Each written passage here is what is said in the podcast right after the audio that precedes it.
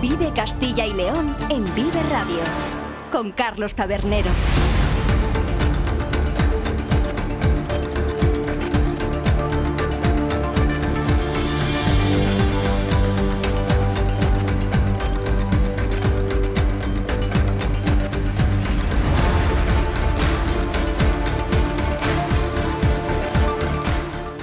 Hola, ¿qué tal? Muy buenas tardes. Bienvenidos y bienvenidas todos a Vive Castilla y León, el programa con el que les acompañamos desde la 1 hasta las 3 de la tarde para informarles de todos los asuntos de interés que tienen lugar a lo largo y ancho de nuestra comunidad con sus protagonistas, las gentes de Castilla y León. Nos pueden escuchar a través de la FM en los distintos diales provinciales, en nuestra página web www.viveradio.es, en las plataformas de streaming y podcast y en las redes sociales de Vive Radio. Todo ello, como siempre, con el sonido perfecto del que nos provee cada mañana nuestro técnico Ángel de Jesús.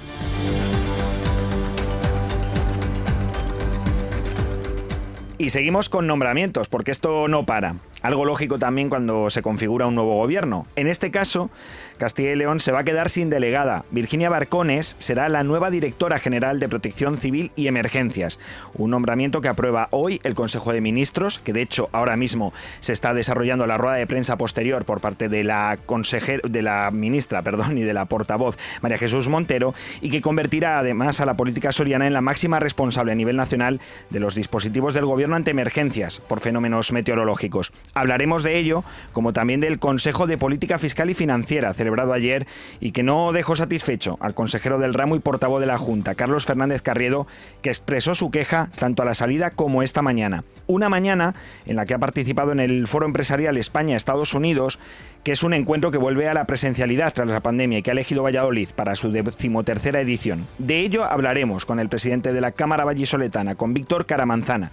Además, conoceremos el pueblo de Castilla y León, que será imagen de una conocida marca de bombones durante estas Navidades. Temas todos ellos con los que llegaremos hasta las 2 de la tarde. Después, recuerden, continuamos con más actualidad de Castilla y León desde las 2 y cuarto hasta las 3. Así que continúen con nosotros, que comenzamos.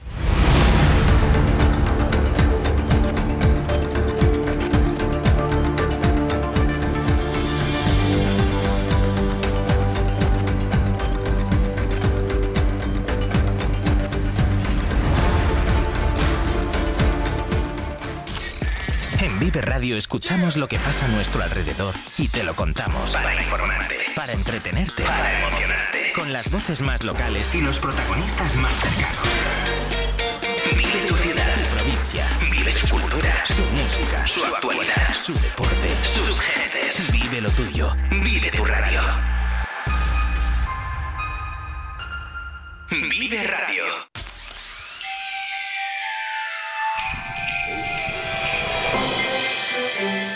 Vive Radio.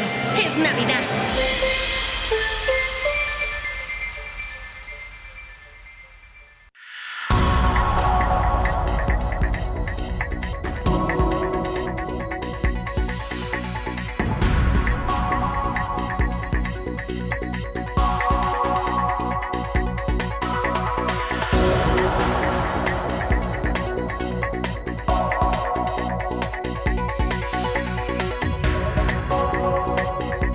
Y vamos, lo decíamos al inicio, con un nuevo nombramiento en este nuevo gobierno de España que afecta a Castilla y León. Y es que después de que los ministros de Transportes e Igualdad, Óscar Puente y Ana Redondo, sean de Valladolid y de que el nuevo secretario de Estado sea el abulense Manuel Olmedo, así como la vallisoletana Sofía Puente ostente la Secretaría General para la Innovación y la Calidad de la Justicia, desde hoy, Iván Álvarez, ¿qué tal? Muy buenas tardes. ¿Qué tal, Carlos? Muy buenas. Tenemos a una Soriana como nueva directora general de Protección Civil y Nada más y nada menos que la todavía delegada del gobierno en Castilla y León, Virginia Barcones, que tendrá que dejar el puesto que ha ejercido en dos etapas. La última desde octubre del año 2021 para convertirse en la máxima responsable de los operativos de protección civil y emergencias del Ministerio del Interior. Porque este nuevo puesto, Carlos, depende del departamento que encabeza Fernando Grande Marlasca y se encarga de la gestión de todos los recursos humanos y materiales que pone en marcha el gobierno para solventar las emergencias generadas por fenómenos como terremotos, una nevada, inundaciones o la erupción de un volcán, circunstancias que antes parecían rocambolescas, pero que en los dos últimos años hemos vivido en toda su magnitud. Claro, es que las inundaciones suelen ser más habituales de todos los fenómenos que has dicho, además especialmente en la zona de Levante, quizá aquí en Castilla y León no tanto, pero allí por la gota fría suele ser un fenómeno bastante habitual. Tú lo conoces. Yo viví una, viví una y, y el puente que separaba una localidad de Noropesa, Marinador del pueblo, lo tiró directamente la gota fría, o sea que tiene unos efectos devastadores. Claro, y ahí, ahí, en muchas de esas ocasiones, en muchas de estas catástrofes, pues es donde entra protección civil y emergencias. Pero claro, eso pasaba ya con anterioridad, pero es que en estos dos últimos años hemos tenido, desde la pandemia, la erupción del volcán de La Palma o la mítica nevada que colapsó Madrid y que seguro que te pilló por allí o cerca. Ya te digo yo que me pilló, me levanté por la mañana y me tocó ir a trabajar, no sabes la odisea para llegar desde casa hasta el metro. Estamos hablando de Filomena. O sea, me ha pillado todo. Solo me faltó la erupción de- del volcán de La Palma, Carlos. Pero bueno, Filomena, eso es, en enero del año 2021. La gestión de la parte nacional de cada uno de estos operativos es responsabilidad ahora de Virginia Barcones. Vamos a hacer, Iván, si te parece, un repaso a la figura de esta política castellano y leonesa. Virginia Barcones nació en junio del año 1976 en la localidad soriana de Berlanga de Duero. Allí, en ese pueblo, ha sido concejala tras licenciarse en Derecho y en el grado de Ciencias Jurídicas y de la Administración. Como profesión, ojo, no es política solo, sino que es funcionaria en Administración local como secretaria interventora. Como tal, ha ejercido en los ayuntamientos sorianos de Vinuesa, Molinos de Duero, Bayubas de Abajo y Bayubas de Arriba. No obstante, Barcones siempre ha estado interesada por la red pública. Ya hemos dicho que ha sido concejala de su pueblo, Berlanga de Duero, por el Partido Socialista, del que ahora mismo es vicesecretaria en Castilla y León. Cargo que además, según fuentes de su partido, podrá mantener, ya que no es incompatible con este nuevo puesto de directora general de Protección Civil y Emergencias. También ha sido, como dijimos anteriormente, delegada del Gobierno en la comunidad en dos ocasiones. La primera fue entre junio de 2018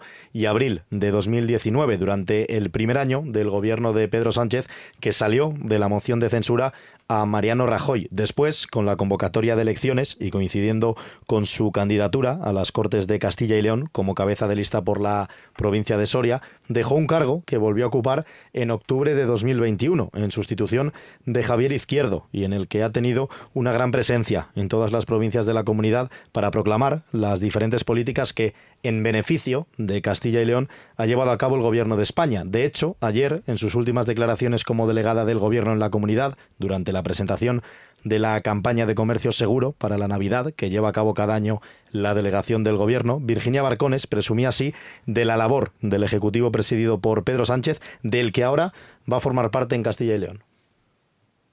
La mejor prueba de cómo un gobierno trata a un territorio, en este caso a Castilla y León, es con el BOE en la mano. Y con el BOE en la mano, este gobierno, el de Pedro Sánchez, ha transferido a Castilla y León más de 8.000 millones de euros más que lo hizo el anterior gobierno, el de su partido, el del señor Mañoco, el del Partido Popular. Por lo tanto, los hechos están escritos en el BOE y el BOE lo que dice es que a Castilla y León con este gobierno desde luego le va muchísimo mejor. Por lo menos este gobierno ha transferido más de 8.000 millones de euros más para Castilla y León, para los hombres y mujeres que vivimos en esta tierra.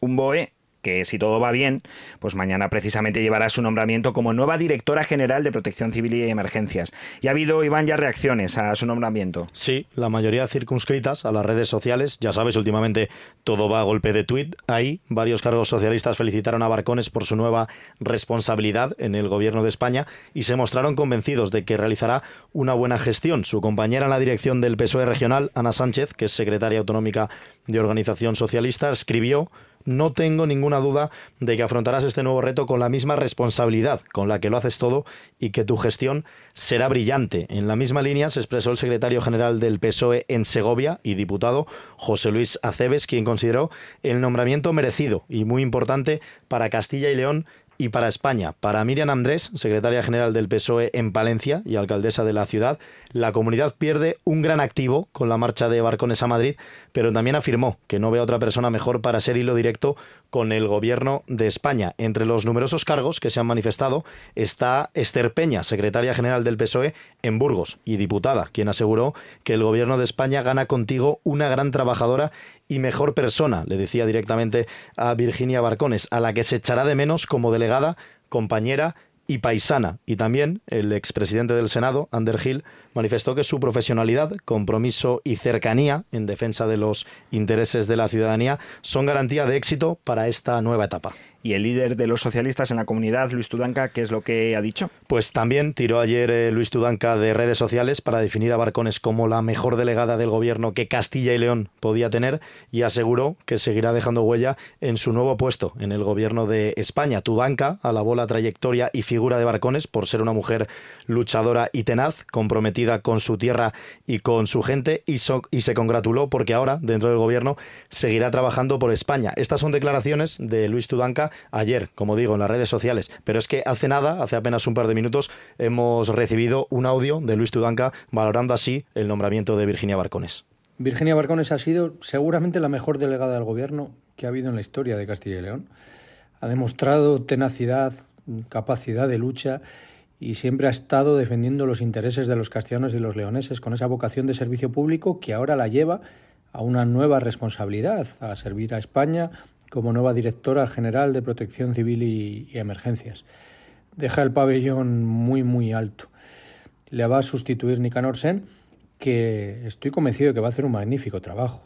Esta tierra necesita voces que conozcan, que quieran el medio rural y él, que ha sido alcalde de Cistierna durante 20 años, lo conoce.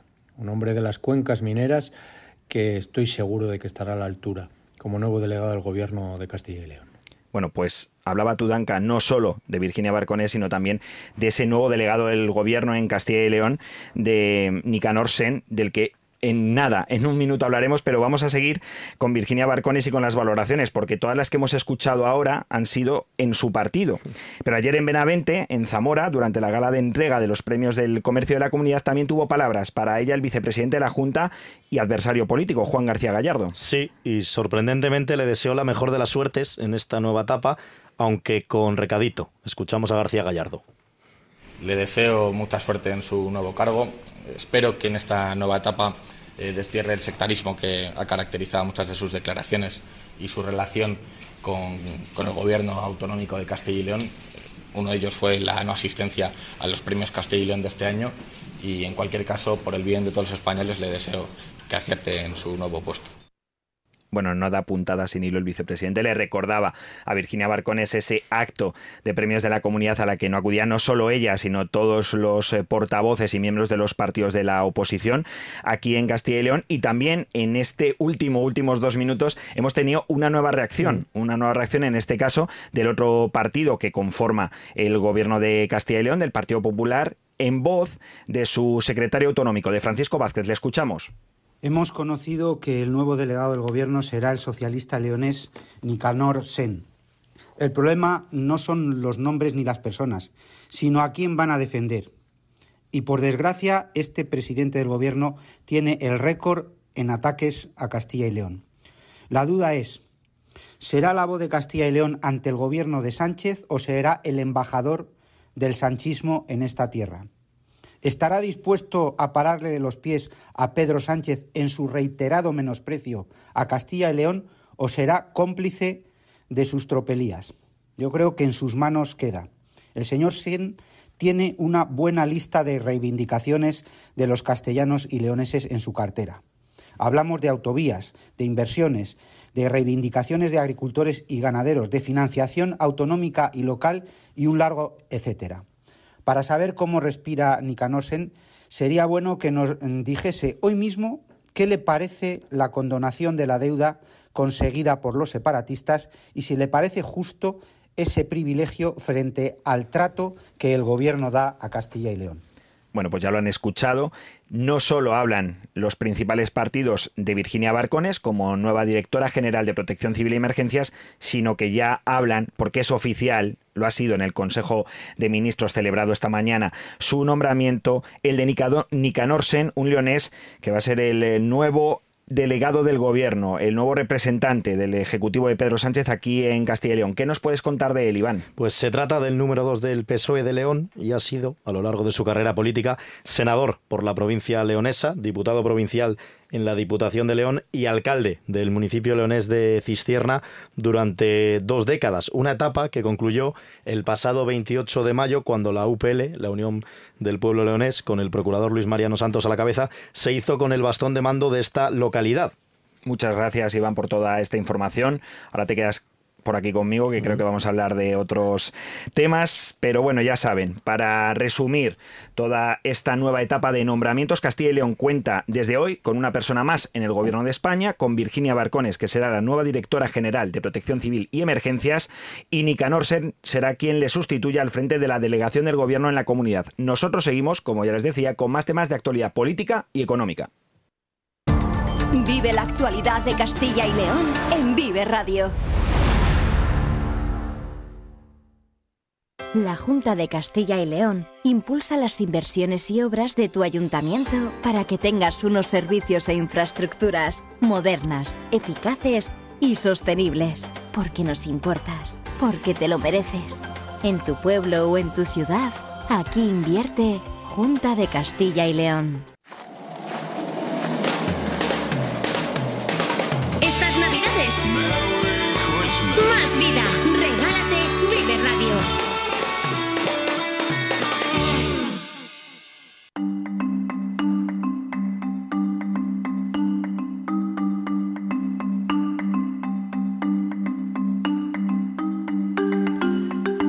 Pues ya se lo decíamos, actualidad política y económica que al final pues son la misma. Y si no a los hechos me me remito ayer se celebró el Consejo de Política Fiscal y Financiera, el órgano donde se reúne la ministra María Jesús Montero con todos los consejeros de la Hacienda Pública de las comunidades autónomas para acordar, entre otras cosas, el reparto impositivo y la financiación autonómica. Pero claro, ahora se mete la condonación de la deuda pactada con los partidos independentistas catalanes, pura actualidad política.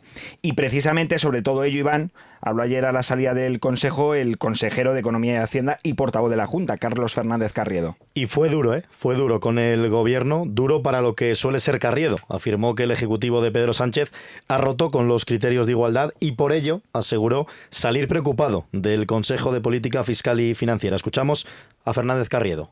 Salimos preocupados de la reunión del Consejo de Política Fiscal y Financiera porque hay muchas informaciones que hemos solicitado a las comunidades autónomas que no se nos han aportado y que hay muchas cuestiones que hemos visto también que hay algunas comunidades autónomas que sí que disponían de ellas, que están negociando fuera del Consejo de Política Fiscal y Financiera y quizás sea esa la causa por la que no han querido asistir a este Consejo. Yo creo que la sensación es de mucha preocupación porque hemos querido hablar de financiación autonómica, hemos querido hablar del trato favorable en algunos acuerdos a alguna comunidad autónoma y sin embargo no se ha hablado de eso y tenemos la sensación de que los temas importantes, los temas vitales para la financiación de las comunidades autónomas, para la financiación de los servicios públicos, no se está hablando en el seno del Consejo de Política Fiscal y Financiera, sino se está negociando fuera de ese Consejo de Política Fiscal y Financiera y luego se nos quiere imponer al resto de comunidades autónomas. Si nosotros queremos participar, estamos pidiendo básicamente un trato de igualdad, un trato entre todos, que lo que importa a todos se decida entre todos y por tanto que ningún ciudadano sea más que el resto o sea menos que el resto por la comunidad autónoma en la que reside. Esta mañana, ya más tranquilo, más, digamos, carriedo, se ha referido Iván a los acuerdos en sí del Consejo. Sí, se refirió a la distribución del déficit, un acuerdo que deja la mayoría de este déficit en manos del Estado y apenas un 0,1% del 3% total a las comunidades autónomas. Escuchamos al portavoz de la Junta. Ayer eh, se aprobó la distribución del déficit entre el Estado y las comunidades autónomas, de forma que de los tres puntos de déficit que va a tener España, 2,9 se queda el Estado, 0,1 las comunidades autónomas, 29 veces más de déficit va a tener el Estado que las comunidades autónomas. Y la aprobación se produjo a pesar de que la votación fue de 14 comunidades autónomas en contra y solo dos a favor. Claro, los oyentes se quedarán pensando cómo es posible que con solo el apoyo de dos comunidades autónomas pueda sacar el gobierno un acuerdo en el Consejo de Política Fiscal y Financiera. Se debe a que el gobierno cuenta con la mitad de los votos, es decir, los votos del gobierno valen tanto como los de las 17 comunidades autónomas unidas, así que con el voto favorable de una sola comunidad, el gobierno saca cualquiera de los acuerdos que lleve al Consejo, teniendo en cuenta que Cataluña y País Vasco no siempre acuden y que hay comunidades gobernadas por el PSOE, es evidente que la mayoría de las veces el Ejecutivo saca adelante sus propuestas, como sucedió ayer. Y también ha hablado, creo, esta mañana, Iván, el consejero de Economía y Hacienda y portavoz de la Junta, Carlos Fernández Carriedo, de presupuestos. Y confirmó que siguen avanzando en su elaboración, pero siguen esperando datos del Gobierno, aunque con una primera estimación que les ha dado del Ejecutivo, aseguró que ya pueden empezar a trabajar y, sobre todo, ha querido resaltar que la espera ha merecido la pena. Pues nuestra idea es seguir avanzando, preparándolos y elaborarlos, lógicamente, en cuanto se nos confirme definitivamente que todavía hay estos datos pendientes de los aspectos que ustedes han señalado, pero nuestra idea siempre ha sido preparar un buen presupuesto. Y además nos alegramos de haberlo hecho ahora, porque lógicamente estos datos difieren en alguna medida de cálculos que habíamos hecho con carácter previo y por tanto nos va a permitir tener un presupuesto más ajustado, más ajustado a la realidad y más ajustado a estos datos que se nos han ofrecido, que aunque en alguna medida no son los que habíamos elaborado nosotros, pero son los que el Gobierno ha presentado y son los que sirven de referencia para que nosotros podamos hacer ahora el presupuesto de la comunidad conforme a estos datos que ahora sí que disponemos. Pero a estas alturas ya la prórroga es inevitable. Y así lo confirmó, de hecho, el consejero de Economía y Hacienda esta mañana. Naturalmente, porque estamos hoy a día 12 de diciembre, creo, y no va a dar tiempo ni a presentarlo ni a hacer todo el trámite parlamentario. El día 1 de enero tendremos prórroga presupuestaria, como tendrán muchas comunidades autónomas y como tendrá el propio Gobierno de España. Y estas declaraciones de Carriedo se han producido en el acto de inauguración del decimotercer Foro Empresarial España-Estados Unidos, el primero después de la pandemia que recupera la presencialidad y que ha seleccionado a Valladolid para su celebración. Precisamente, el consejero de Economía y Hacienda valoraba así el foro y el trabajo de la Junta para facilitar las exportaciones de las empresas de la comunidad rumbo a los Estados Unidos. Nuestro desafío es ah, ir avanzando en una diversificación en las exportaciones de Castilla y León, más allá de la Unión Europea, y hoy Estados Unidos es el octavo mercado de Castilla y León. Desde el año 2018 para acá el crecimiento ha sido muy importante en exportaciones. En concreto, ha aumentado el 80% las exportaciones en tan solo cuatro años de nuestra comunidad autónoma hacia Estados Unidos y también ha aumentado las importaciones, en este caso un 61%. Somos una región exportadora y lo somos especialmente en el caso también de Estados Unidos, donde hemos alcanzado la cifra de negocios de los 500 millones de euros en términos de exportaciones, además muy diversificado, que en sectores que va desde el agroalimentario hasta el automóvil, hasta la maquinaria, hasta los bienes metálicos, hasta la industria química y farmacéutica. Nosotros hemos hecho un esfuerzo también por tener presencia allí, en asistencia a ferias y también para que nuestros promotores comerciales pues tengan ya hoy, con la ampliación que hemos hecho, ubicación en tres espacios. Nosotros agradecemos tanto a las cámaras de comercio como a la, al ICEX el que nos cedan esos espacios. Tenemos presencia con promotores de Castilla y León en Nueva York, en Washington y en Chicago, que nos está permitiendo, lógicamente, pues aumentar allí nuestras exportaciones y también ser un lugar atractivo para las inversiones de empresas de Estados Unidos en nuestra comunidad autónoma que vienen a invertir, que vienen a crecer, que vienen a hacer negocio, porque este es un buen lugar también para invertir, con ventajas comparativas importantes desde el punto de vista productivo y desde el punto de vista de negocio. Bueno, pues un foro del que hablaremos en unos instantes con uno de sus principales responsables, con uno de sus principales representantes. Mientras, Iván, muchas gracias, lo primero, por toda la información y te quedas pendiente de un sorteo importante, el de la Copa del Rey, que está teniendo lugar en estos mismos instantes. Se está celebrando ese sorteo de los 16 avos de final y estamos muy pendientes porque hay tres equipos de Castilla y León y una de las primeras bolas en salir va a ser la de la Arandina. Y mira, lo que acabamos de conocer, el Barbastro se va a enfrentar al Barça. ¿Qué significa esto? Que la Arandina va a jugar contra el Madrid, contra el Atleti o contra Osasuna. El Barça era uno de los posibles rivales, acaba de descartarse, así que estamos pendientes porque en nada, en breve va a salir el rival de la Arandina en la Perfecto. Copa del Rey. Pues un consejito y enseguida volvemos. En Vive Radio tienes una cita con Robin Cutsi de lunes a viernes, De lunes a viernes. desde las 6 a las 8 Desde de la las tarde. 6 a las 8 de la tarde. Vive la música. Vive la música. Vive los éxitos. Vive los éxitos. Vive el recuerdo. Vive el recuerdo. Vive Radio con Robin Cutsi. Donde vive tu música. Vive Castilla y León en Vive Radio. Con Carlos Tabernero. Vive Castilla y León en Vive Radio. Con Carlos Tabernero.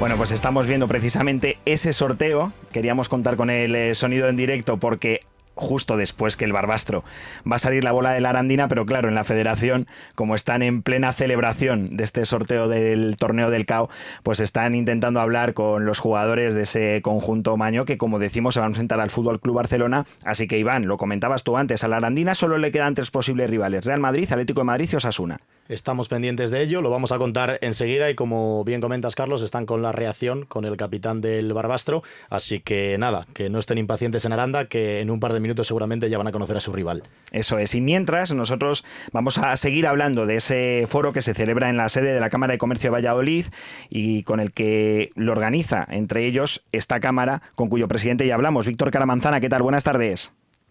Hola, buenas tardes, Carlos. Bueno, no sé cuántas empresas de la comunidad participan en este evento. Pues estaban confirmadas en torno a 80 90 empresas y yo creo que están prácticamente todas. Eh, en algún momento estaba el aforo completo y la verdad que muy contentos, eh, no solo por la participación de las empresas, sino también por todos los panelistas que hemos tenido y sobre todo pues por haber conseguido que esta decimotercera edición del Foro Empresarial España-Estados Unidos pues se haga en Castilla y León, se haga en Valladolid y podamos transmitir eh, oportunidades eh, para las empresas de nuestro territorio. ¿Qué ha marcado la diferencia para que sea Valladolid la elegida en esta decimotercera edición, que es además la primera presencial tras la pandemia? Eh, pues posiblemente nuestra muy buena relación con la Cámara de España en Estados Unidos. hacemos eh, habitualmente varias misiones en, allí. Este año en concreto hemos tenido dos, uno para el sector tecnológico y otro para el sector vitivinícola y con empresas de la provincia y consiguieron eh, pues conocer de primera mano a los agentes claves y han mantenido relaciones comerciales con el del sector eh, para poder cumplir el, el objetivo de buscar allí mercado en Estados Unidos y todo esto pues lo hacemos eh, eh, básicamente con la Cámara de España en Estados Unidos. ¿En qué consiste exactamente el foro? ¿Cómo se desarrolla esta jornada? Eh, pues hay distintas mesas en las que empresas que son de España o de Castilla y León especialmente pues tienen presencia en el suelo eh, los estadounidenses. Ahora mismo, por ejemplo, está Iberdrola hablando eh, y pues un dato significativo que es la segunda energética de Estados Unidos, lo cual quiere decir la importancia de nuestras empresas eh, españolas y de Castilla y León en este caso, de energía que da una empresa centenaria en Castilla y León, eh, pues cómo han conseguido eh, consolidarse en un mercado tan exigente como es el americano, pero también no solo es exigente, también es un mercado de oportunidades, como en otros paneles pues han estado comentando empresas como Apiturri, Abadía de Tuerta, Rupón, Curia, o también Embutidos Fermín, una empresa más pequeñita y que fue la primera de España que metió productos, eh, en este caso embutidos, en, el 2005 en Estados Unidos. Nos ha hablado de algunas de las empresas. ¿Qué posibilidades de inversión hay para estas empresas? Es decir, no sé cuáles son eh, lo que espera el mercado estadounidense de Castilla y León, en qué puede estar la comunidad más fuerte y dónde puede exportar más hacia este territorio. Fíjate que todas estas empresas que te he citado son de distintos eh, eh, segmentos eh, de eh, de Castilla y León, porque Antolín es empresa de automoción, 150 factorías por todo el mundo, Curia es una empresa farmacéutica que también, más de 4.000 personas, y aquí nos decía que que esta empresa farmacéutica era la líder a nivel mundial de, su empresa, Aciturri, una empresa aeronáutica que también con, presencia en Estados Unidos, Abadía Retuerta, por, por, el mundo conocida por sus vinos y, toda la parte turística que tiene. Entonces, eh, yo creo que la ventaja que tiene Valladolid y, y Castilla y León eh, tenemos empresas eh, muy importantes, tenemos empresas que lo hacen muy bien, tenemos empresas eh, competitivas y que llevan mucho tiempo eh, saliendo al comercio, periodicando y saliendo fuera, intentando abrir negocio en, distintos mercados, en este caso en el mercado americano. Desde luego una parte importante del crecimiento económico de Castilla y León que depende de estas empresas que exportan, que salen fuera, que son capaces de crecer también eh, fuera y lejos de nuestras fronteras y donde además en este foro se cuenta con grandes expertos para asesorarlas, tanto a las que ya han salido como a las que pretenden salir, ¿no, presidente? Eh, pues sí, una de las, eh, la Cámara de Valladolid llevamos trabajando mucho tiempo en impulsar la internacionalización de las empresas de Valladolid. Es, eh, esto es algo clave para el crecimiento y el desarrollo y, por supuesto, la consolidación de estas empresas. Eh, y no solo las grandes, también lo que queremos es que las pymes y las micropymes eh, pierdan el miedo y puedan salir a, a mercados distintos que el nacional. Eh, si, desde luego, en este momento, en esta actual, está marcada por los avances tecnológicos que hay sin precedentes. Esto es una, es una oportunidad, porque muchas veces el tamaño no es eh, no es un, factor fundamental para poder salir fuera. Eh, aprovechando toda la parte eh, de las nuevas tecnologías, pues se puede vender fuera con un tamaño pequeño. Bueno, eso es un poco lo que queríamos transmitir, que las empresas de Valladolid no tengan miedo la empresa de Castilla y León no tenga miedo a salir fuera de España, en este caso a Estados Unidos, y que la Cámara de Valladolid eh, contamos con una servicios de asesoría y consultoría totalmente individualizada en términos de comercio exterior para todas las empresas de la provincia para poder elegir, elegir el mercado en el que operar. Y que seguro... Esto, Sí, que seguro le decía, presidente, que aprovechan ese asesoramiento que les dan desde la Cámara de Valladolid, desde todas las cámaras de Castilla y León, para que puedan exportar, para que puedan salir, como decíamos, de nuestras fronteras. Y desde luego, un enclave principal para ello ha sido este decimotercer foro España-Estados Unidos que se está celebrando durante el día de hoy en la ciudad de Valladolid. Muchísimas gracias por atendernos al presidente de la Cámara de Comercio de Valladolid, a Víctor Caramanzana. Muchas gracias, chicas. Saludos. Y nosotros, antes de irnos a un descansito publicitario, les anunciamos ya que la Arandina ha sido el gran agraciado de este sorteo de la Copa del Rey, porque justo mientras estábamos entrevistando al presidente de la Cámara de Comercio, ha salido la bolita del conjunto burgalés y se enfrentará a nada más y nada menos que el Real Madrid en esos 32 avos de final de la Copa del Rey. Ahora veremos quién le toca a los dos representantes que quedan por salir en el sorteo pertenecientes a Castilla y León, como son Unionistas de Salamanca, al que le puede tocar también uno de los dos equipos que quedan aún de la Supercopa y al Burgos, que tiene asegurada la, el enfrentamiento contra un equipo también de la Primera División, eso sí, no será de los cuatro conjuntos que van a disputar la Supercopa de España. Nosotros ahora volvemos con más temas, no se vayan. El sector primario en Castilla y León es el protagonista cada mañana en Vive Radio. Desde las 7 y 10 de la mañana, de lunes a viernes. De lunes a viernes. Jaime Sánchez Cuellar te ofrece toda la actualidad informativa relacionada con la agricultura y la ganadería. Y la ganadería. Para estar al día. Para estar al día. Vive el campo. De lunes a viernes, cada mañana. Vive el campo. Aquí. En Vive Radio. Vive Castilla y León en Vive Radio. Con Carlos Tabernero.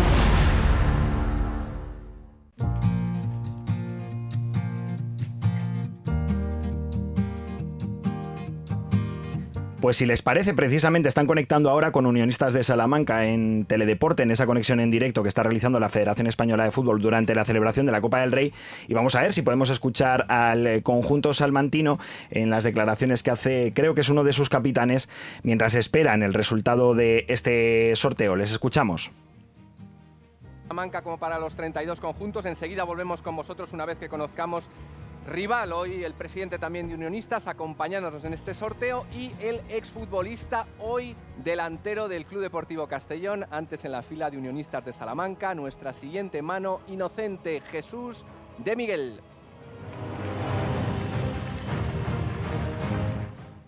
Bueno, pues ese es el sonido en directo. Justo terminaban la conexión con el capitán de Unionistas pero precisamente uno de los exfutbolistas del conjunto Charro, el delantero Jesús de Miguel, que la pasada temporada fue uno de los destacados hombres del conjunto salmantino en esa permanencia y con la que además consiguieron la clasificación para esta edición de la Copa del Rey, se encuentra ahí, en ese escenario, donde ahora mismo saldrá la bola de Unionistas de Salamanca, junto a otros tres equipos y van de Primera Federación, que son los que están entre los cuatro candidatos a enfrentarse al Atlético de Madrid, que quizás sea el último de los tres grandes rivales ¿no? que esperan los equipos pequeños en esta ronda del CAO y que tendrá que salir ahora o bien el Atlético o bien Osasuna, que fue el que se coló el año pasado en la Supercopa. Eso es, quedan cuatro equipos de Primera Federación, Lugo, Málaga, Castellón y Unionistas de Salamanca. Dos de estos cuatro equipos, las dos primeras bolas en salir, se enfrentarán a Osasuna o Atlético de Madrid. Los otros dos, los que no jueguen contra los equipos de la Supercopa, se enfrentarán seguro a un equipo de primera división, que puede ser el Villarreal, el Getafe, el Valencia, Rayo, Alavés, Real Sociedad, Betis, Celta, Girona, Athletic Club de Bilbao, Las Palmas, Sevilla o Mallorca. Así que un equipo de primera seguro visitará el Estadio Reina Sofía de Salamanca. Falta por ver si será Osasuna, si será el Atleti o será cualquiera de los otros equipos de primera que no disputarán la Supercopa de España. Vamos a ver si te parece, Iván, ese primer rival del sorteo por ver si con suerte, fuese Unionistas de Salamanca el primero que saliese y así aseguraría tener a uno de los dos equipos que participan este año en la Supercopa de España, uno de los cuatro mejores equipos de la pasada temporada. Recordemos que esta selección se realiza por ser los dos mejores clasificados en Liga y los dos mejores clasificados en Copa. Escuchamos el sorteo. en esta Copa. Castellón.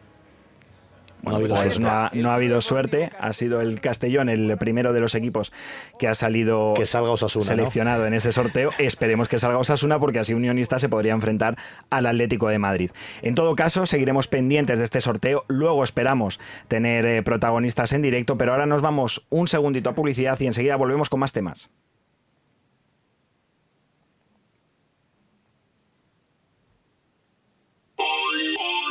Sector primario en Castilla y León es el protagonista cada mañana en Vive Radio. Desde las 7 y 10 de la mañana, de lunes a viernes. De lunes a viernes. Jaime Sánchez Cuellar te ofrece toda la actualidad informativa relacionada con la agricultura y la ganadería. Y la ganadería. Para estar al día. Para estar al día. Vive el campo. De lunes a viernes, cada mañana. Vive el campo. Aquí. En Vive Radio. Vive Castilla y León en Vive Radio. Con Carlos Tabernero.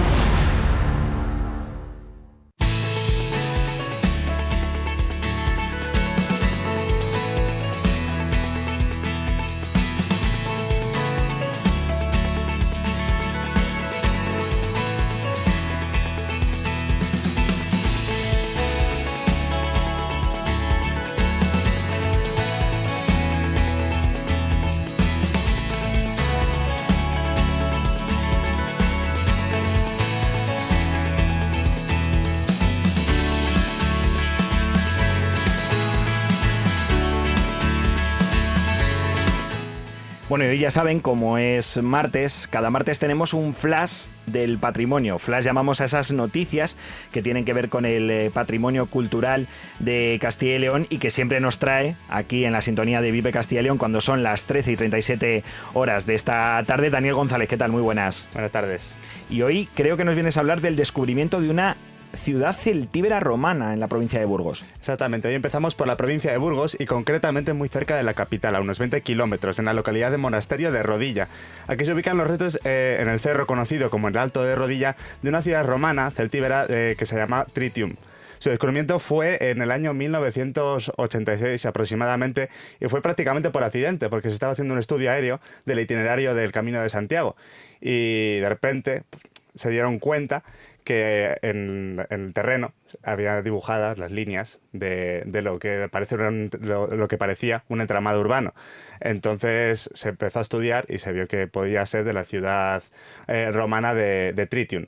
La cosa es que no se, hicieron ninguna, no se hizo ninguna cata arqueológica ni nada. Eso quedó simplemente en, un, en unas fotografías. Así que se ampliaron esas fotografías en diferentes estudios que se hicieron en 2001 y 2015 pero igualmente no se hicieron catas arqueológicas y sigue sin pasar esto, no se está haciendo nada, pero la noticia está en que ha salido un estudio, un nuevo estudio, que ha, que ha profundizado un poco en, en, qué consisten esas estructuras que se han encontrado. Y podríamos estar hablando de una ciudad celtíbera romana muy importante, que, llegó a tener un foro, llegó a tener también un, un, templo, varias villas, tabernas, y eso en convivencia también con construcciones locales, construcciones circulares de la Edad de Hierro, de esa población nativa celtíbera. Convivieron las dos, las dos formas. Eh, este, estudio, este, estudio, profundiza un poco en esa, en esa historia de la ciudad romana, pero es verdad que para ampliar la información, para saber, por ejemplo, por qué desapareció, no se sabe por qué desapareció, o ampliar un poco en esos edificios porticados romanos que, que existían. Entonces, claro, como no se ha hecho ningún estudio, pues los, los, investigadores, que en este caso nace de, de una universidad de Francia, pues dicen que no pueden ir más allá. Y lo peor de todo es que en este caso se han construido en, dentro de lo que es la zona protegida eh, un campo de, energía eólica, o sea, los típicos aerogeneradores. Entonces, bueno. Hay dificultades ¿no? para desarrollar ese, ese tramado, vamos, ese estudio arqueológico mm, que para que el oyente se sitúe cuando hablamos de catas son aquellos, aquellas profundizaciones dentro del terreno que realizan los arqueólogos para ver exactamente qué pueden encontrar quizá la cata más conocida porque es enorme y es una de las eh, más importantes ¿no? en la península ibérica, desde luego, es la del eh, yacimiento de Atapuerca, en Burgos, pero desde luego hay otras muchas otras que se realizan desde los diferentes estudios arqueológicos y que es importante apoyarlas precisamente para conocer nuestro pasado y para saber el patrimonio que muchas veces tenemos debajo de nuestros pies, debajo de nuestra tierra. La dificultad muchas veces de esto es el coste que tiene una excavación arqueológica. Atapuerca, como dices, al final es prácticamente historia de la humanidad, es prehistoria, algo que es poco común, entonces ahí sí que hay dinero, pero en este caso no hay dinero y está expuesto también al espolio. Muchos buscadores de tesoros van ahí con los detectores de metales para, para encontrar tesoros romanos y se han encontrado algunas monedas y demás, así que... Los expolios en el patrimonio, que es uno de los grandes problemas, desde luego, que sufre este sector en concreto y que en Castilla y León, teniendo el rico patrimonio que tenemos, pues lo sufrimos. Y nos vienes a hablar también del castillo de la Casa de Alba. Exactamente, patrimonio enterrado nos vamos a una noticia sobre patrimonio al aire libre, abandonado y expuesto al riguroso clima castellano. Se trata del Castillo Palacio de Castronuevo, en la localidad abulense de Rivilla de Barajas. Está declarado BIC. Se trata de un edificio austero y de aspecto militar que se puede divisar cuando uno circula por la autovía de Ávila a Salamanca. Tiene un foso, una muralla perimetral, tres torres de planta circular y dos de planta rectangular y está en la lista roja del patrimonio de España Nostra desde este año por presentar un avanzado estado de ruina con varios frentes derrumbados y con torres perdidas. Lo más destacable, eh, aparte de lo que es el edificio del castillo, también está bajo tierra por unas bóvedas subterráneas que están bastante bien conservadas.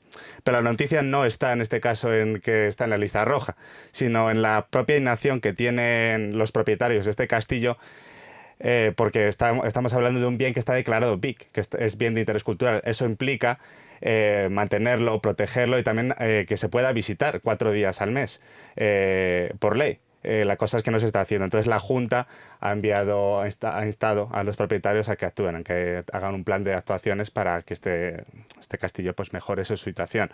La cosa es quiénes son los propietarios de quiénes son los propietarios de este castillo que es que son, son bastante conocidos. Eh, hablamos de la casa nobiliaria que tiene una importante colección de arte, también tiene muchos castillos, muchos palacios y es una de las grandes fortunas de España. No sé si sabes por dónde voy. Sí, sí, sí, la Casa de Alba, supongo, ¿no? Que de hecho viene con ese nombre y hmm. que al final no deja de ser uno de los de las familias con uno de los títulos nobiliarios con más abolengo, ¿no? De, de este país y que evidentemente, pues claro, se necesita siempre el, el al propietario, que el propietario dé su consentimiento para que este tipo de acciones de conservación y de mantenimiento del patrimonio se realicen. De ahí creo que nos vamos a hablar algo de campanas.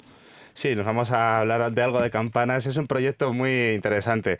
Este año, el toque, el toque manual de las de campanas fue declarado Patrimonio Cultural Inmaterial de la, de la Humanidad. Digamos que tiene un lenguaje propio, un lenguaje musical eh, que varía un poco según localidad, según región y según país. Eh, este proyecto nace en la Asociación de Campaneros de Burgos y lo que, lo que quieren eh, conseguir es construir, fabricar un campanario portátil. Un campanario portátil que, claro, nos imaginamos siempre las campanas que están en un campanario fijas y bien tranquilitas, pero en este caso lo que quieren es mover el campanario de un lugar a otro para así enseñar los diferentes toques que tienen y enseñar un poco en qué consiste el oficio de campanero, que es un oficio en peligro de extinción.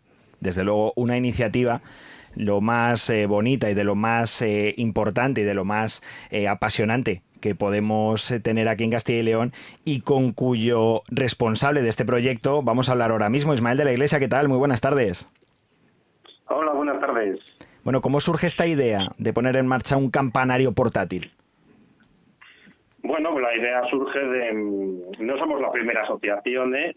que tiene un campanario portátil. De hecho, en Castilla y León eh, hay tres asociaciones de campaneros que tienen campanarios portátiles está la de Campaneros de Villavante en León, campaneros zamoranos, obviamente en Zamora, y campaneros villaltanos en Palencia. Lo que la idea principal de, esto es, como bien has explicado, que eh, poder llevar las campanas, poder trasladar el campanario a la gente. Eh, a la gente de los pueblos o a la gente de cualquier lugar. Es decir, nosotros muchas veces nos llaman para dar muestras de toques en los pueblos, pues nos contratan como una actuación más cultural, ¿no? En, la, en agosto, que se suelen hacer semanas culturales en muchos pueblos o en las propias fiestas eh, patronales, pues nos, nos contratan para dar una muestra de toques, esto es, pues bueno, se, vamos allí unos cuantos compañeros de la asociación, se van explicando los toques, se van tocando a la vez que se explican para que la gente los entienda y ponerlos en situación, etcétera. ¿Qué limita esto? Bueno, que la gente escucha las campanas y bueno, si están en las en, en el campanario se pueden ver desde la calle, pues las ven moverse cuando voltean, pero ya está. Entonces, con un campanario portátil lo que podemos hacer es ir mucho más allá a la hora de la divulgación y de la formación. La gente puede verlas de cerca, ver que siempre tienen escritos, avocaciones, oraciones, patrones a los que están dedicados, las formas, las letras, la tipografía, todo. Entonces, todo eso que perdemos en un campanario cuando subimos a tocar y la gente no puede subirles allí, eh, mientras estás tocando, pues lo ganamos eh, llevando las campanas abajo, a la plaza del pueblo. Y descríbenos un poco cómo es ese singular campanario portátil, porque es verdad que las campanas se han fabricado nuevas y decías que normalmente tienen inscripciones. Estas campanas, además de tener inscripciones, ¿verdad? Eh, también tienen nombre. Correcto. Eh, todas las campanas, todas las campanas que encontremos en una iglesia, en un monasterio, en una ermita, tienen un nombre, un santo al que están dedicados, un patrón. En el caso de las nuestras, eh, que también es bastante común, están dedicados a dos patrones cada una.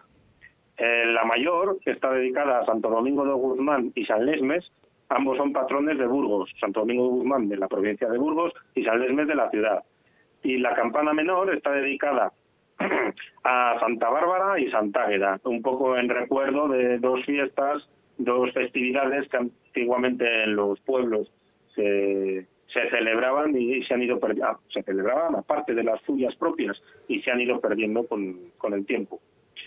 Eh, entonces, eh, como unas, bueno, la mayor eh, tiene un peso, solo el bronce, de 230 kilos, están dedicados a esos santos que acabo de mencionar, y está puesto el año, que es una cosa bastante común que podemos encontrar en las campanas cuando están fechadas, dependiendo de la época y del siglo en que estuviesen hechas, hasta podemos encontrar eh, quién era el cura y el alcalde entonces en el pueblo, o, el prior, si es un templo un poco más grande, o, cosas así, esos datos un poco más eh, profanos fuera de, o de la vida, dentro de la vida civil y fuera de la vida eh, religiosa. Y, y bueno, tenemos eh, hicimos una pequeña poesía que habla de que habla de todo mencionando un poco cada región de Burgos, eso en la campana mayor, y en la menor le, le quisimos dar un carácter un poco más antiguo y está todo lo que pone está expresado en latín, es decir, en la parte de arriba pone Santa Ágata Santa Bárbara, orate pro nobis, que viene a ser Santa, Santa Ágata y Santa Bárbara, rogad por nosotros, y en la parte de abajo una mm, inscripción que era bastante que ha sido bastante común hasta hasta principios o mediados del siglo XIX, desde el siglo XVII hasta el siglo XIX, que dice Lauro de Umberum plebem voco congrego clerum de puntum ploro nimbus fugo demonia e vicio et festa de coro, que esto viene a decir pues alabo al Dios verdadero, convoco al, al pueblo, congrego al clero, lloro a los difuntos, hago huir a las tormentas, expulso a los demonios y decoro las fiestas. ¿Y a qué lugares con este proyecto de, divulgación pretendéis ir? ¿A qué lugares pretendéis llevar estas campanas y mostrar a los ciudadanos eh, cómo suenan? Pues oye, a todo el que esté interesado en aprender un poco más sobre el sobre el, el mundo de las campanas, sobre su sonido, sobre su repique, sobre su lenguaje y pues allá donde nos llamen. Este campanario está colocado sobre una plataforma, es decir, un remolque no deja de ser un remolque como el que lleva eh, perros para la caza o caballos, eh, ¿no? Es un remolque, es una plataforma eh, muy sencillito, es una, casi una galera en el, sobre el que hay una estructura que porta las campanas. Esta estructura permite tanto el repique como el volteo. Entonces, pues allá donde nos llamen, iremos. Pues ya lo saben, aquellos pueblos, aquellos lugares que quieran conocer cómo está el oficio de campanero, cómo suena una campana y los diferentes tañidos y los diferentes sonidos que emanan de ellos gracias al conocimiento de los expertos campaneros que tenemos en la comunidad, en este caso en la provincia de Burgos, pues ya saben dónde llamar a esa asociación de campaneros de Burgos que ha puesto en marcha esta genial idea, la verdad, de poner eh, a disposición de los pueblos un campanero portátil. Muchísimas gracias a su responsable, a Ismael de la Iglesia, por habernos atendido en esta tarde de Vive Castilla y León. Nada, gracias a vosotros, hombre. Y muchas gracias, Daniel Rodríguez, como siempre, por habernos, Daniel González, perdón, por habernos traído, como siempre, esas noticias del patrimonio de la comunidad. Nada, un placer. En Vive Radio escuchamos lo que pasa a nuestro alrededor y te lo contamos. Para informarte. Para entretenerte. Para emocionarte. Con las voces más locales y los protagonistas más cercanos. Su música. Su actualidad. Su deporte. Sus gentes. Vive lo tuyo. Vive tu radio. Vive Radio.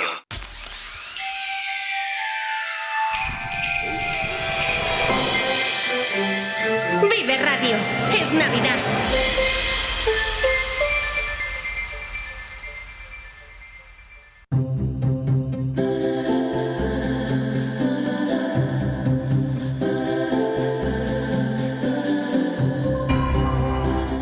Las campanas, desde luego, que es uno de los sonidos más navideños, quizás si caben, porque ahora nos vamos a la Navidad.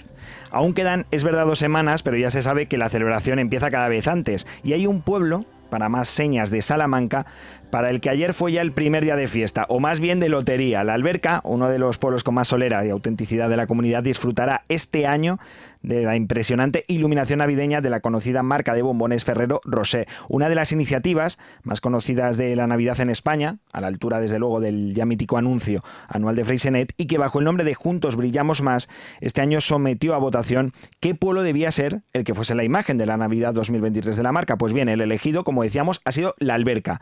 Y ya hablamos con su alcalde, con Miguel Ángel Bongo. ¿Qué tal? Muy buenas tardes. Buenas tardes, ¿qué tal? Bueno, vaya celebración ayer, ¿no? Cuando se supo la noticia. Pues la verdad que sí, que fue increíble cómo la gente se, se echó a la calle, nos a- a- arroparon a, to- a, bueno el nombramiento como pueblo Ferrero Rocher 2023, es increíble, es- estamos en una nube. Supongo que el hecho de haber salido elegidos en el año que se ha conseguido un récord en las votaciones, pues da aún más orgullo, ¿no? Para esa elección. Claro, primero tiene mucho más mérito por- porque hemos competido contra grandes pueblos muy bonitos y con muy buena gente. Y segundo, como bien dices, porque ha habido una participación récord y eso hace que, mm, bueno, no- nos damos cuenta de que de la, bueno, de la repercusión que tiene y también de la de lo importante que es la alberca en el panorámico, en el panorama nacional, ¿no? ¿Ha habido campaña en ese sentido de los vecinos fuera del pueblo o la alberca se vende sola?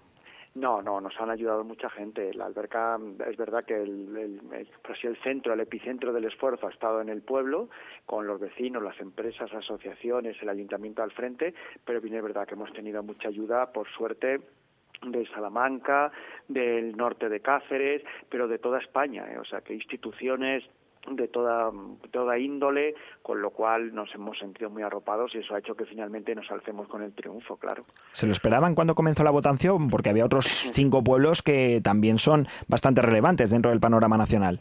Claro, a mí una de las cosas que más me, me, me echaba para atrás en que pudiéramos ganar que eran pueblos muy grandes, con poblaciones de más de 5.000 habitantes. Nosotros tenemos apenas 1.000 y eso para nosotros ya era un hándicap, pero yo creo que ha sido un plus porque nos ha motivado más.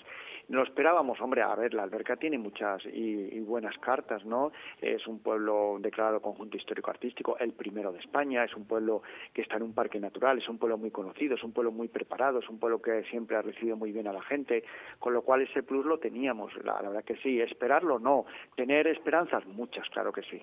Hemos hablado de los pueblos precisamente porque este, esta fase, esta votación ha tenido lugar en tres fases. La primera tuvo lugar entre el 2 y el 16 de noviembre con Benasque, Celanova, El Burgo de Osma, también de Castilla y León, Iznaja, Riva de Sella y precisamente la Alberca entre los candidatos. De ahí pasaron a una segunda fase 4 entre los que estaban los dos de Castilla y León, El Burgo de Osma y la Alberca y también Celanova y Benasque y precisamente contra Celanova ha sido con quien se ha jugado ese último puesto, esa final, la Alberca resultando finalmente vencedora de este proceso de elección del pueblo de la Navidad de Ferrero Roser para este año. ¿Qué supone ser el ganador? ¿Cuál es ahora el calendario que se sigue de Bueno, pues, actividades? eh, la verdad es que ya estamos tomados el pueblo por un ejército de personas haciendo un montaje de las luces increíble, pero es que está aquí ya también televisiones, aquí está ya mucha gente que ya viene a curiosear.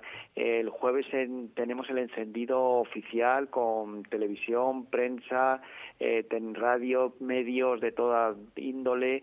Va a estar aquí Jesús Vázquez también haciendo la gala de presentación y luego a partir de ahí es disfrutar y cada día casi hacer un encendido y ya colocarnos en ese circuito ya eh, que se está dando a conocer en el mundo entero como pueblo navideño también. O sea que nos espera unas navidades muy bonitas, unas navidades en las que, claro, supone un esfuerzo también para la gente que trabaja aquí, para el ayuntamiento, por reforzar servicios, pero bueno, pues va a ayudarnos mucho, claro que sí. ¿Ya le tienen preparado algo a Jesús Vázquez como una de las caras más conocidas quizá de la televisión en España? Hombre, le tengo que presentar a nuestra estrella y vecino más ilustre, que es el marrano de San Antón. Está claro, tiene que hacerse una foto con él. O sea que estoy seguro que él, lo, él, él lo, lo agradecerá, claro que sí. ¿Y la iluminación durará todas las Navidades? Sí, la idea es que el jueves, este jueves próximo, 14, eh, quede ya encendida y nuestra idea es incluso prolongarlo más allá de lo que es el ciclo navideño, el 6 de enero, seguramente algún fin de semana más, porque así nos lo están pidiendo muchas agencias de viaje, claro. Supongo, y precisamente hablaba ahora de los viajes, que esta es una importante, importantísima forma de promoción para un pueblo, de- desde luego de los más conocidos de España, como es la alberca, pero una forma de promoción más, porque van a salir en televisión, están saliendo ahora en radio, van a salir en muchísimos medios y en muchísimas plataformas. Claro, es que, como decías antes, la iluminación es, es el, por así decirlo, el broche final, pero la repercusión mediática ha sido tremenda. O sea, que la iluminación al fin y al cabo la puedes comprar, la puedes poner, pero si no hay detrás una promoción brutal como la que hemos tenido, de, de poco sirve. O sea que mm, la repercusión está, ha sido, está siendo y será brutal. Y eso, pues como dice, nos va a ayudar a que en el invierno, que es donde a lo mejor baja un poco eh, las visitas a nuestro pueblo, pues acabe completándose y que sean la- el invierno otra época alta para, para la alberca. Supongo que esperan que crezca el número de visitantes con esta acción, pero la alberca ya es uno de los pueblos más visitados de España. ¿Tiene capacidad para seguir creciendo en el número de turistas que van a este pueblo salmantino? Pues esa es la, gran bueno la gran pregunta ¿no? que nos hace todo el mundo y la alberca puede asumir más. La alberca está muy preparada. La alberca hay que darse cuenta que somos mil habitantes y tenemos 1.300 plazas hoteleras, que tenemos eh, recursos eh, de restauración increíbles, eh, tenemos una, mm, eh, un, un pueblo que es muy agradable para visitar y que evita las aglomeraciones, porque no es un sitio concreto, como puede pasar en algún sitio, se concentra todo en un punto, todo es conjunto histórico-artístico, pero además estamos rodeados de bosques frondosos, en un parque natural, con lo cual no me da miedo el que venga gente, estamos preparados, tenemos una eh, capacidad hotelera increíble, pero además eh, la gente es, mm, está muy preparada para recibir, porque en el verano pasa. Y, y- y siempre pues salimos exitosos y, y la verdad que nos mostramos al mundo como muy solventes en ese, en ese sentido. Desde luego la alberca, uno de los eh, pueblos más bonitos y más reconocidos de España, ya ha sido en alguna ocasión pueblo más bonito de España, reconocido como tal, y que además no solo vive de su belleza arquitectónica y de ese patrimonio, sino que alcalde enseguida llega a la rifa del marrano de San Antón, al que usted mencionaba antes, luego llega la Semana Santa, luego llega la Loa, en la alberca no se para. La alberca no se para y es verdad, uno puede decir, es que en un pueblo te aburres, por lo menos en la alberca no. Y, la verdad es que tenemos un calendario festivo de actividades y como bien decías, nos apoyamos, es verdad, en nuestra arquitectura, en nuestro patrimonio, pero, también en, en vivir las tradiciones y eso hace que la gente que, que está acostumbrada a disfrutar y la gente que sabe viajar, pues venga a la alberca viendo que son tradiciones antiquísimas, originales, auténticas, que no están desvirtuados y eso a la gente le llama mucho la, la atención, con lo cual la alberca es un compendio de mucho, es de tradición, de cultura, de arquitectura, de naturaleza, que hace que luego sea un destino increíble. Y ahora, además, a todos esos títulos que nos ha mencionado su alcalde, se le une el de ser el pueblo de la Navidad para Ferrero Roser en este año 2023. Alcalde Miguel Ángel Luongo, muchísimas gracias por habernos atendido en esta tarde de Vive Castilla y León. Muchísima suerte para estos días, que seguro que más que suerte lo que necesitan son eh, felicidad y ganas de celebrarlo, porque va a ser un, todo un acontecimiento ser el pueblo con esa iluminación tan espectacular que se monta cada Navidad. Y lo dicho, disfrútenlo y un fuerte abrazo. Muchas gracias a todos por vuestro apoyo y a, todo el mundo porque lo hemos sentido. Muchas gracias, de verdad. Y nosotros ahora nos vamos por un breve espacio de 15 minutos. Se van a quedar con los servicios informativos de Vive Radio, pero volveremos a las 2 y cuarto con esa gran noticia del día. Ya saben, en el sorteo de la Copa del Rey, a la Arandina le ha caído el gordo, el Real Madrid. No se vayan, que les- se lo contamos a partir de las 2 y cuarto.